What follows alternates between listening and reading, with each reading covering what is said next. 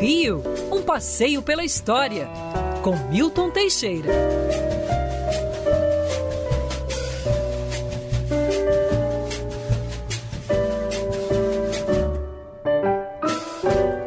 Nosso momento aula de história com o piano mais famoso do Rio de Janeiro. O professor Milton Teixeira já está na ponta da linha com a gente.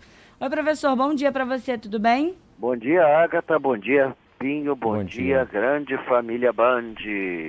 Professor, hoje a gente vai começar com um assunto que é sugestão de um ouvinte nosso. Ele é morador lá da região de Jacarepaguá e falou, mandou uma foto pra gente, uma que mostrava a colônia Juliano Moreira bem no início. Foi nosso ouvinte Rafael Nascimento. Ele falou, gente, olha como era a colônia Juliano Moreira lá no início, e aí agora a gente já cansou de fazer matéria lá, inclusive, falando sobre o abandono, falando como está a situação por agora, com domínio de milícia e tudo, cobrança de milícia naquela região. E aí eu queria que você falasse um pouquinho, professor, sobre a história dali da colônia Juliano Moreira, pode ser?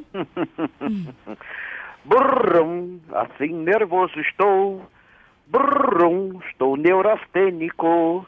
Brum, preciso me tratar, senão eu vou pra Jacaré, Paguá. Essa musiquinha dos cariocas dos anos 50 dá bem a ideia do que se imaginava, que era a colônia Juliano Moreira.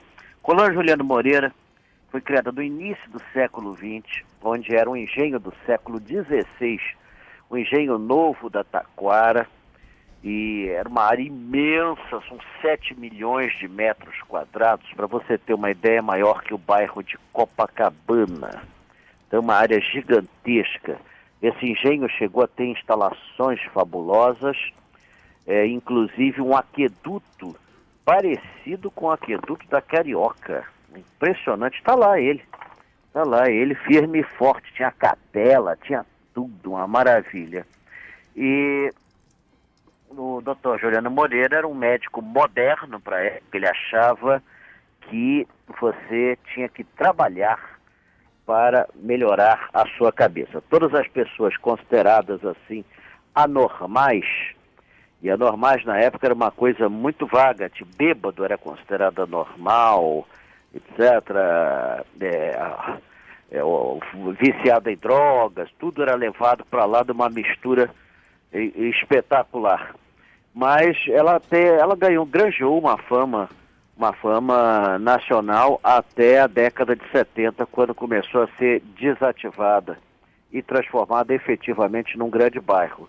Infelizmente, os monumentos estão caindo aos pedaços, a capela foi saqueada, a santa foi roubada há 10 anos atrás.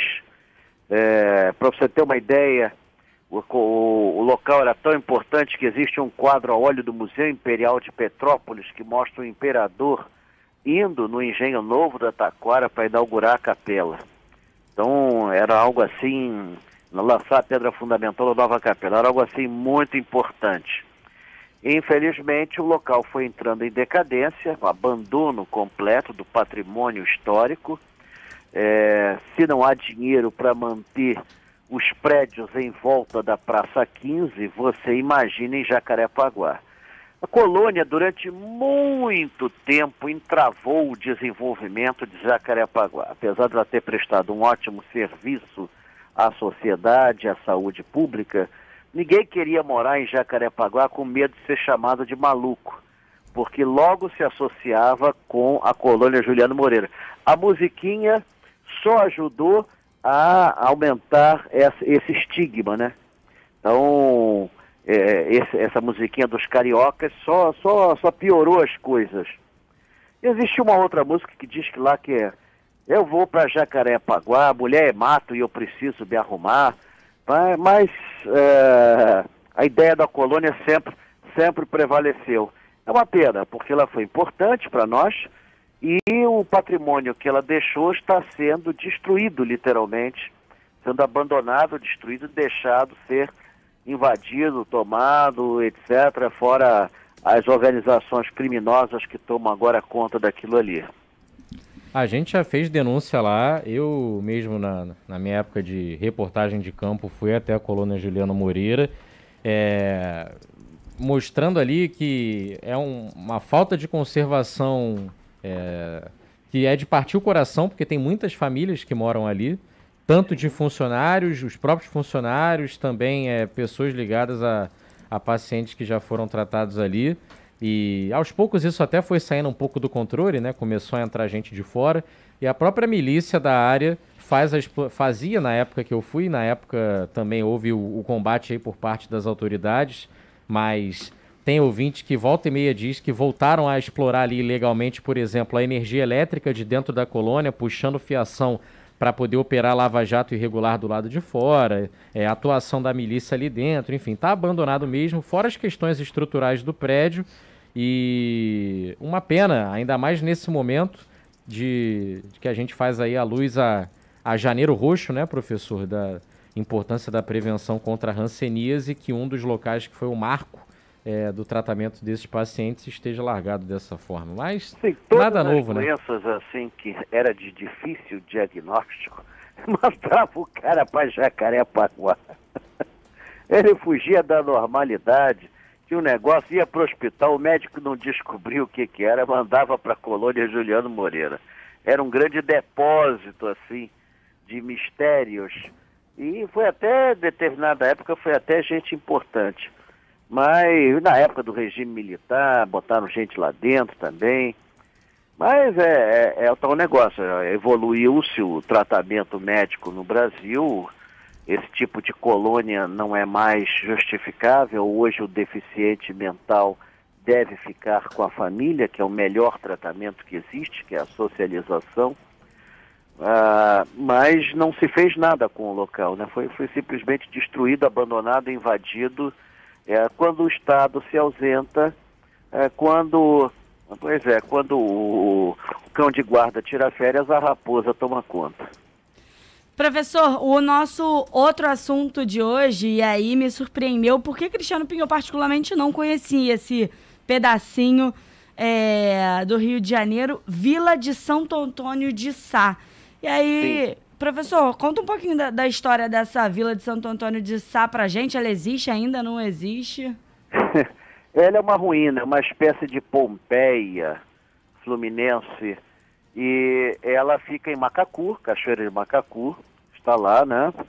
A Vila de Santo Antônio de Sá, ela surgiu a partir de uma doação de um amigo do rei de Portugal, olha que coisa, do rei Dom Sebastião, Miguel de Moura, que recebeu aquelas terras e doou em 1565 aos padres jesuítas. Eles ali plantaram cana, foi um grande canavial, mas com a descoberta do ouro em Minas Gerais, formou-se a vila, que chegou a ter uma bonita, grande igreja matriz e um convento gigantesco, convento de São Boaventura, convento franciscano de São Boaventura, além de casas, mansões e etc.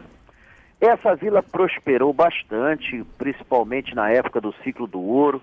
Depois, quando o ouro acabou e veio o café, ela continuou prosperando mas a partir de 1840 começou a ocorrer surtos terríveis de malária e a população acabou abandonando a vila e fundando a vila de Macacu, que, que existe até hoje, que hoje é o município é, Cachoeira de Macacu, aqui no, no, no estado do Rio de Janeiro.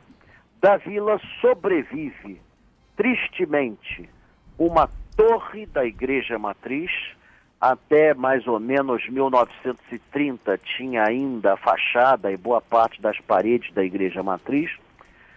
A fachada do convento franciscano e da igreja da ordem terceira da penitência, que ainda estão de pé, é, como se fossem fantasmas assim, e uma outra ruína isolada. Era um campo maravilhoso para fazer um trabalho de arqueologia e de criar-se ali um parque. Ali, inclusive, pertence ao Estado.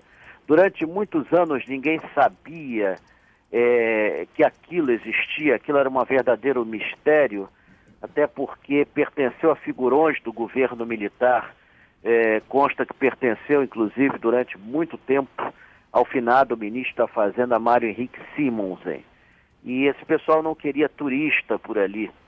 Mas mesmo assim, as ruínas foram tombadas a nível federal, a nível estadual e a nível municipal, porque o município Santo Antônio de Macacu tem um serviço de preservação. Estão lá. Falta verba para manter aquilo, o mato toma conta de tudo. Não se fez nenhum trabalho sério de arqueologia, só trabalhos eventuais. Ali, se você fizesse um trabalho de arqueologia, como fizeram é, na, na vila de São João do Príncipe, é, hoje, depois São João Marcos, né?